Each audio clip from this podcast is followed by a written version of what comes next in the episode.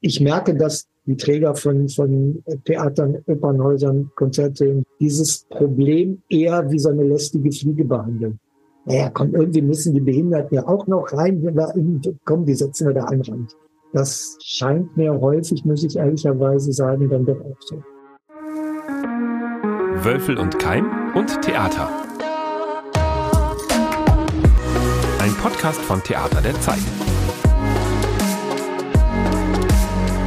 Hallo Stefan. Hallo Lina, wir machen Theater und Repräsentation Teil 2, ne? Das ist richtig. Wir haben uns ja in der letzten Folge mit Miriam unterhalten und Miriam hat vor allem sehr viel von ihrer Arbeit mit Kollektiven, mit diversen Kollektiven, mit Kollektiven auf, mit Menschen mit und ohne Behinderung erzählt. Und Heute, Stefan, hast du einen Gast mitgebracht ähm, aus deinem, ich sag jetzt mal, Dunstkreis. Möchtest du deinen Gast mal vorstellen? Man kann sogar sagen, das ist wirklich ein alter Freund von mir. Jörg Maria Welke ist das. Und er hat in den unterschiedlichsten Theaterformen gearbeitet, bis hin zum Tanztheater. Wir haben uns kennengelernt, da war er Musikdramaturg, hat dann ein eigenes Ensemble, ein kleines Kollektiv in Recklinghausen und Umgebung gegründet und hat aber auch schon ganz große Sachen gemacht, zum Beispiel eine Oper geschrieben und inszeniert Jokaste, die die Uraufführung bei den Ruhrfestspielen in Recklinghausen hatte, also richtig mit Orchester, Duisburger Philharmoniker und so weiter.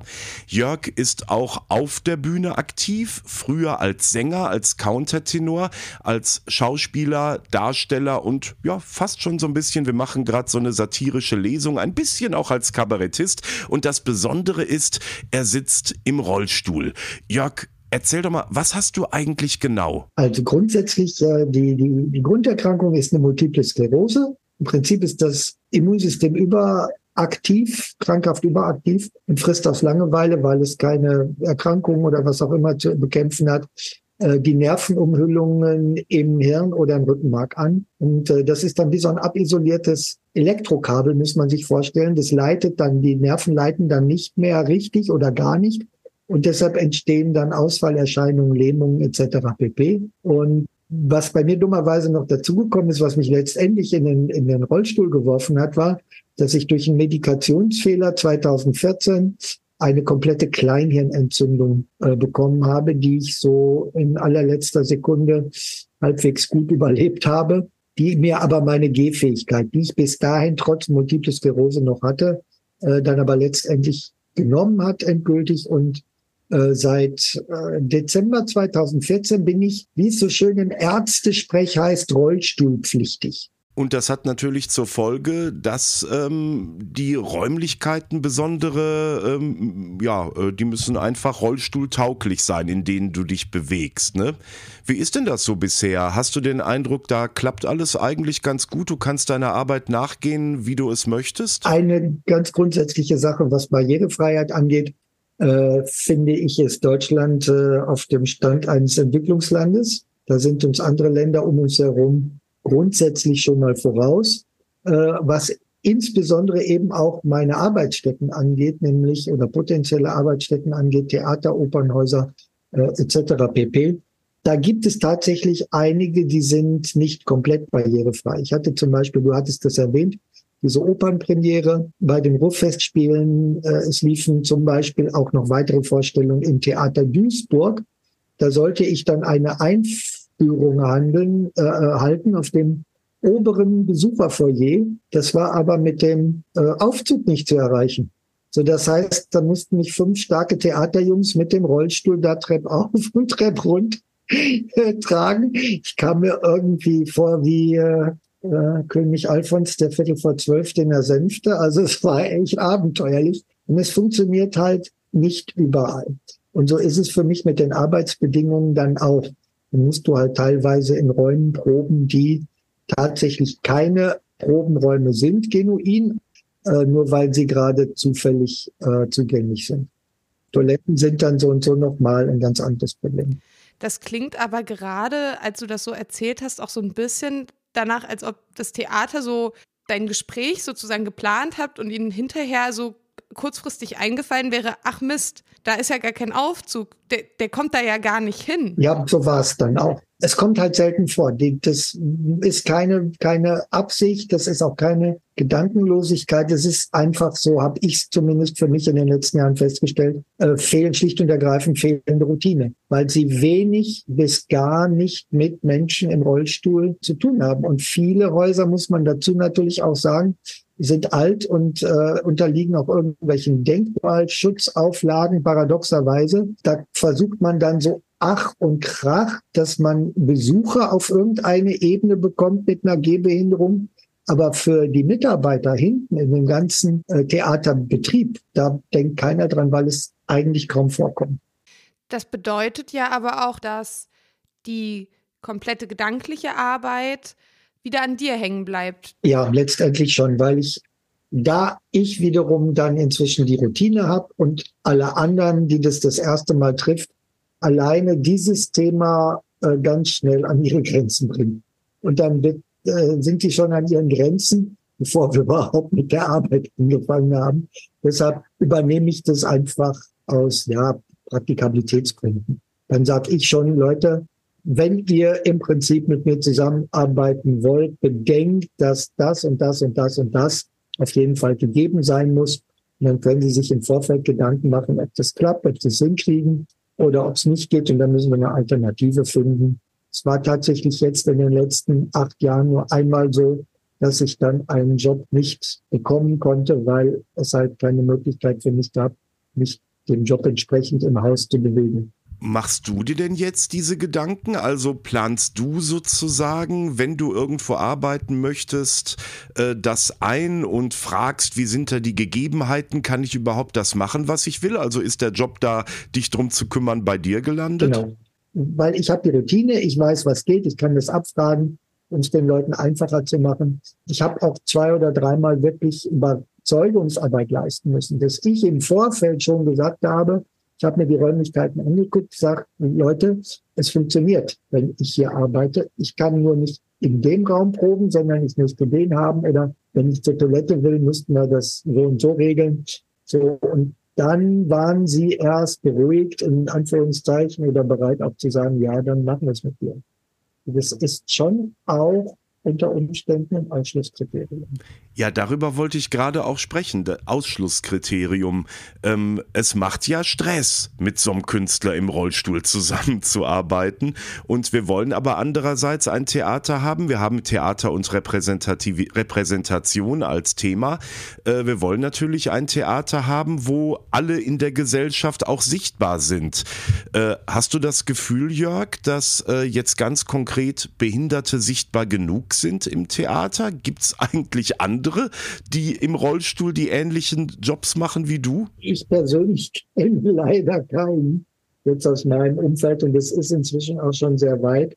Was wir natürlich haben, ist die Abbildung des Problems in einer Inszenierung. Das heißt, dass dann irgendwer äh, in der Inszenierung von, ich weiß nicht was, Macbeth oder was auch immer, plötzlich, weil er kriegsversehrt ist, im Rollstuhl sitzt. Äh, das haben wir schon. Aber ich habe noch keinen Macbeth gesehen, wo der König genuin im Rollstuhl sitzt, weil er eine Gehbehinderung hat oder eine Lähmung oder was auch immer. Und das könnte eigentlich viel mehr sein, weil ich zum Beispiel ganz häufig gespiegelt bekomme, durch meine Art damit umzugehen, dass viele Leute irgendwie gar nicht, mich gar nicht als behindert wahrnehmen. Ich kann es jetzt so schlecht erklären. Also ich mache da kein großes Problem draus. Es ist halt so, äh, der Rollstuhl, das sind meine Beine. So, da mache ich auch nicht immer so viel Aufhebens drin. Ihr macht auch kein Aufhebens in eure Beine. Ansonsten möchte ich eigentlich, genieße ich die Zeiten, äh, wo ich nicht damit konfrontiert sein muss, behindert zu sein. Da, das sind auch die Momente, wo ich Kraft schöpfe und Energie. Und von daher kriege ich häufig genug gespiegelt, dass es gar nicht doll auffällt. Und dann kann man natürlich, könnte man natürlich auch einen solchen äh, Darsteller, eine Darstellerin äh, mit in eine Inszenierung einbauen. Sehe ich überhaupt kein Problem. Ich würde es machen. Wenn du sagst, du würdest es machen, wäre trotzdem die Behinderung in der, an der Stelle ein Thema für dich, was du thematisieren würdest? Oder wäre es einfach nur, dass dieser Körper jede Rolle spielt, die ein in Anführungszeichen Normkörper oder nicht Anführungszeichen, es ist ein Normkörper, auch spielen würde. Ja, weil ich äh, habe auf der anderen Seite ganz viele, so wie du sie nanntest, Normkörper gesehen, die äh, hart an der Grenze der Bewegungslegasthenie waren, wenn man irgendwie gesagt hat, so, ich hätte jetzt gerne mal, dass du hier zweimal kniest. Und dann wird schon gesagt, nee, knien kann ich nicht. Ja, dann musste ich die also uminszenieren. Also von daher gehe ich einfach davon aus, dass jemand, der den Wunsch hat, Schauspieler zu sein, Schauspielerin zu sein, darin gut ist, das Talent hat. Es kommt ja nicht nur auf den Körper an. Es ist der Geist, der dahinter steckt, die Seele, dieses dafür brennen, was man macht. Und dann ist es für mich tatsächlich auch kein Unterschied, ob das jetzt ein Körper in Schienen ist oder ein Körper auf Rädern. Was ich auch noch ganz interessant finde, äh, Jörg und ich, wir gehen ja auch sehr gerne zusammen ins Theater.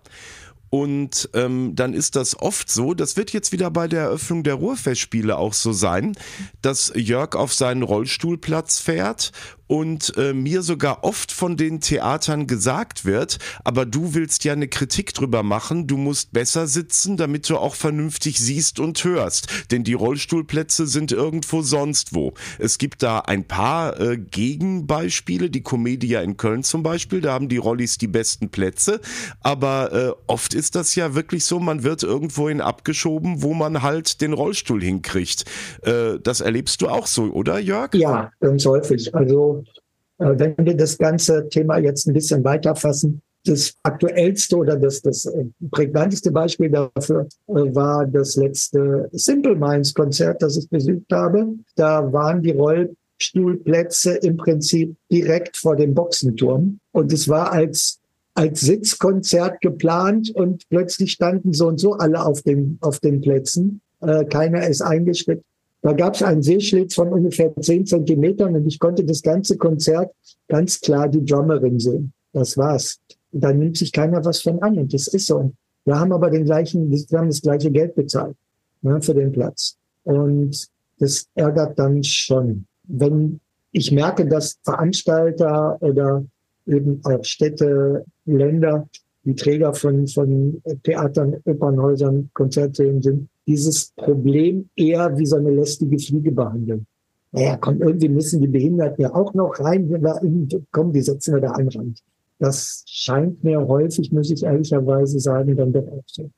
Ja, und da wollte ich jetzt mal fragen, ob du festgestellt hast, es gibt ja jetzt an immer mehr Theatern zum Beispiel diese AgentInnen für Inklusion, nennen die sich ja oft. Hast du rollst mit den Augen hier, sehe ich gerade. Ähm, hast du irgendwie gemerkt, dass gerade die Einführung, Einführung dieser Posten eine, einen signifikanten Unterschied erzielt hat oder eine signifikante Verbesserung? Ganz knapp null.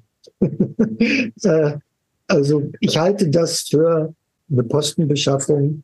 Das klingt gut, das ist ein guter Job, wird vielleicht auch gut bezahlt. Äh, jedes Theater, jeder, jede, jedes Kulturamt, Kulturbüro kann sich damit vielleicht schmücken, so eine Beauftragte, einen Beauftragten zu haben. Aber ähm, letztendlich findet das, ich möchte es nicht ganz abschreiben, aber aus meiner Erfahrung aus anderen Bereichen mit, ich sag mal, Ämtern und offiziellen Posten, die sich speziell um die Belange von Behinderten kümmern, äh, letztendlich findet 80 Prozent von dieser Arbeit auf dem Papier statt. Und wenn man Glück hat, 20 in der Praxis. Also ich selber habe davon tatsächlich auch noch nichts bemerkt. Brauchen wir eine Inklusionsquote?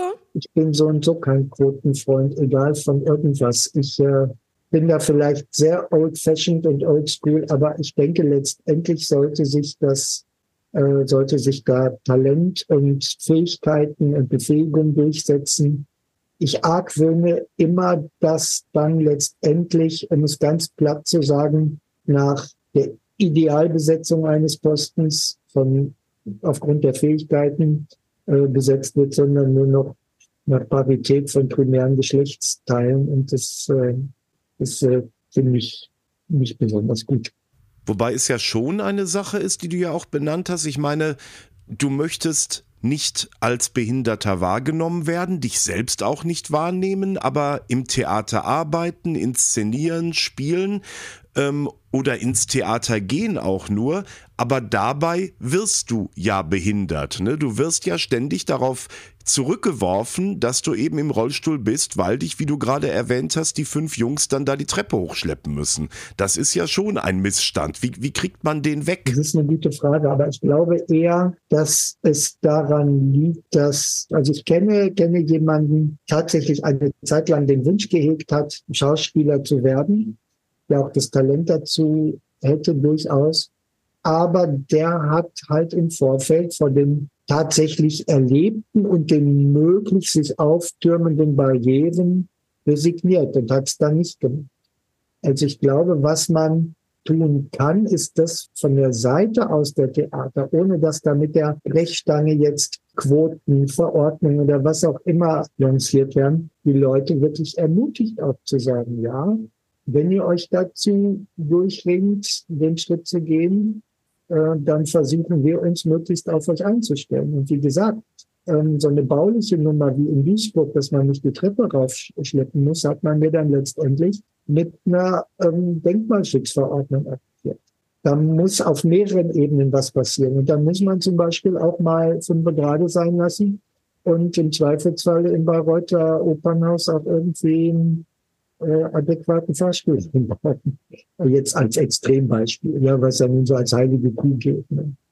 Also das wäre für mich eher der Weg, weil ich glaube, wenn dann plötzlich wieder verordnet wird und mit ähm, Strafen gedroht wird oder mit Sanktionen, dann führt das nicht dazu, dass es akzeptiert wird, sondern man macht es, weil es gemacht werden muss. Genau, ich muss nämlich irgendwie die ganze Zeit gerade daran denken, dass ich vor kurzem die Lars Eidinger Doku gesehen habe und er sich sehr stark dafür, dafür rechtfertigt, wie, wie missverstanden er ja ist, weil es gab ja sehr viel Kritik ihm gegenüber, A, wegen dieser ganzen Aldi-Aktion, dieser Aldi-Tüten-Aktion, B, aber auch, dass er so massiv Geld ähm, scheffelt und äh, Ruhm für Darstellungen wie den Hamlet oder auch eben explizit den Richard III.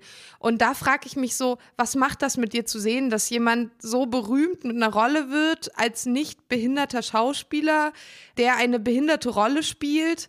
Hätte man da nicht einfach jemanden finden können für so eine Rolle, ähm, einen Menschen mit Behinderung finden können?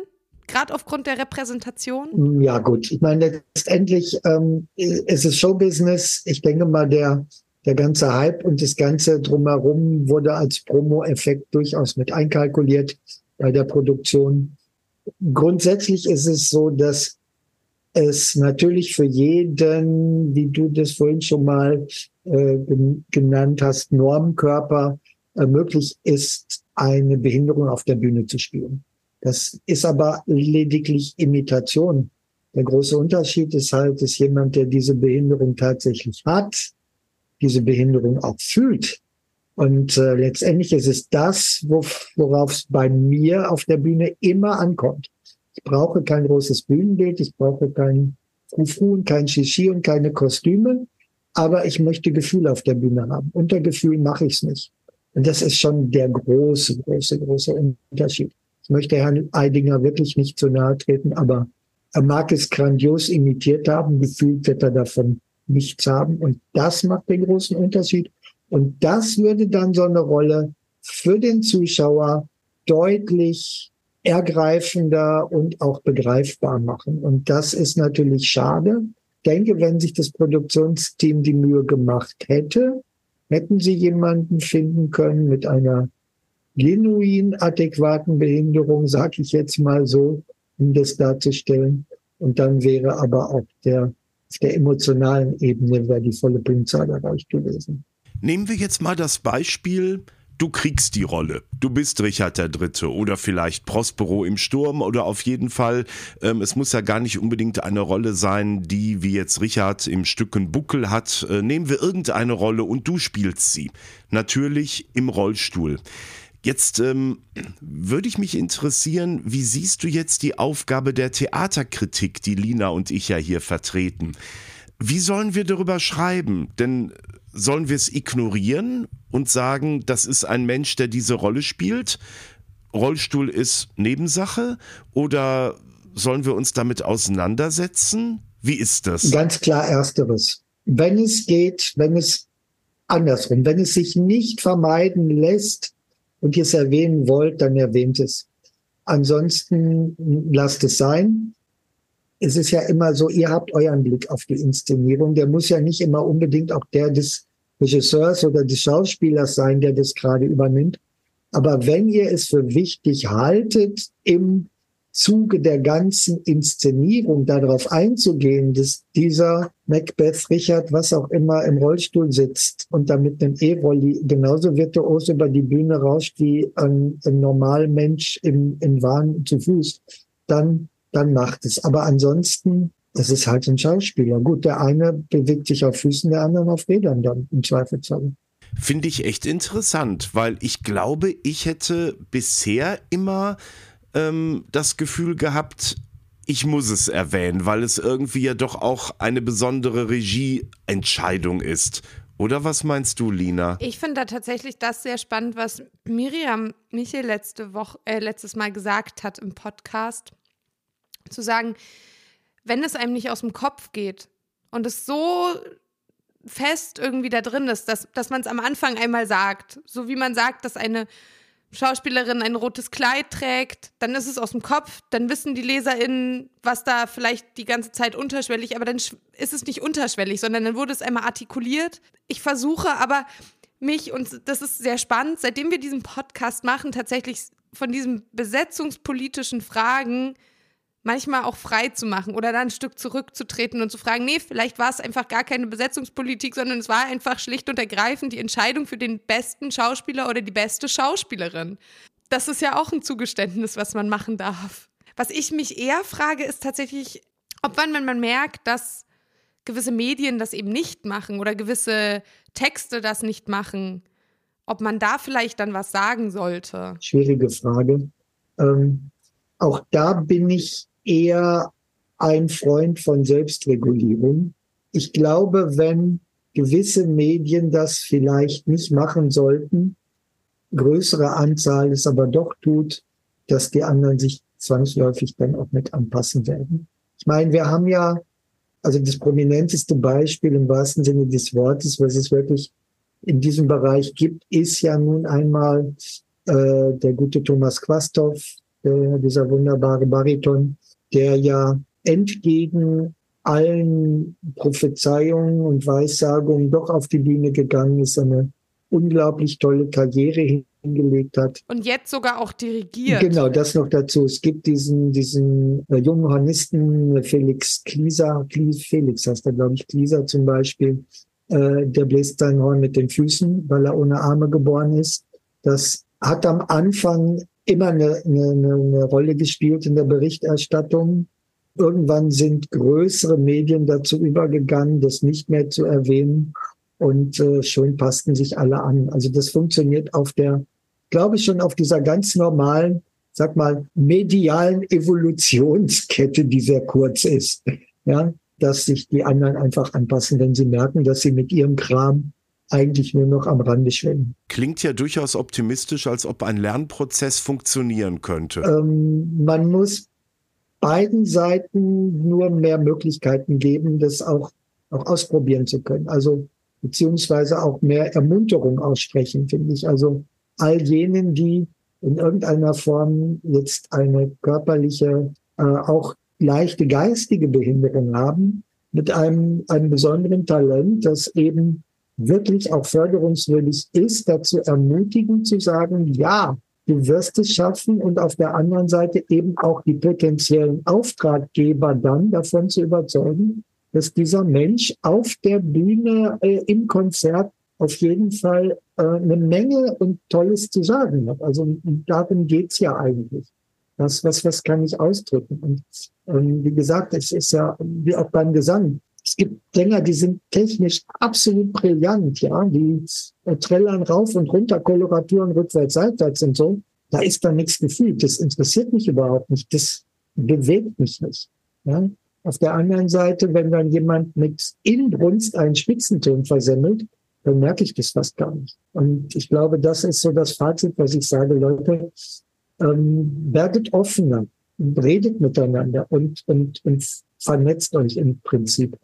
Gerade das in den Blick zu nehmen und darüber zu sprechen, ich meine, Medien formen in einer gewissen Art und Weise den öffentlichen Diskurs, formen Sprache und vielleicht auch wenn man das sich zurechnen möchte, ein bisschen das Denken. Und von der Stelle aus zu sagen, wenn die Medien anfangen oder wenn wir jetzt als, wenn Stefan und ich jetzt anfangen, wenn wir das nächste Mal einen Menschen mit Behinderung, ob die sichtbar ist oder nicht, auf der Bühne sehen und da sehen wir ein Talent, das einfach dieses Talent ganz klar zu benennen und dieser, diese Person darin zu bestärken, das, was sie auf der Bühne tut, zu tun. Ja, ich fand das auch ein tolles Schlusswort. Jörg Maria Welke, vielen Dank, dass du in unserem Theaterpodcast warst. Ja, toll. Hat mich wirklich gefreut. Und es ist äh, schön, dich kennengelernt zu haben. Und Stefan, wir hören uns dann zu unserer nächsten Folge. Was war unser Thema nochmal? Habe ich jetzt ehrlich gesagt auch nicht im Kopf, aber es wird mit Sicherheit spannend. Stefan, ich nehme das einfach so nochmal auf.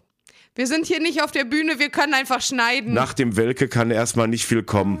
Ihr könnt nicht genug von uns bekommen. Ihr habt Fragen, Anregungen, Kommentare, wollt gerne eure Meinung loswerden zu dem, was ihr heute gehört habt. Dann schreibt uns doch gerne auf allen gängigen Plattformen, auf Instagram, auf Facebook, an unsere Mailadresse. Und ich hoffe, ihr schaltet auch beim nächsten Mal wieder ein bei Wölfel und Keim und Theater, dem Theaterkritik-Podcast von Theater der Zeit.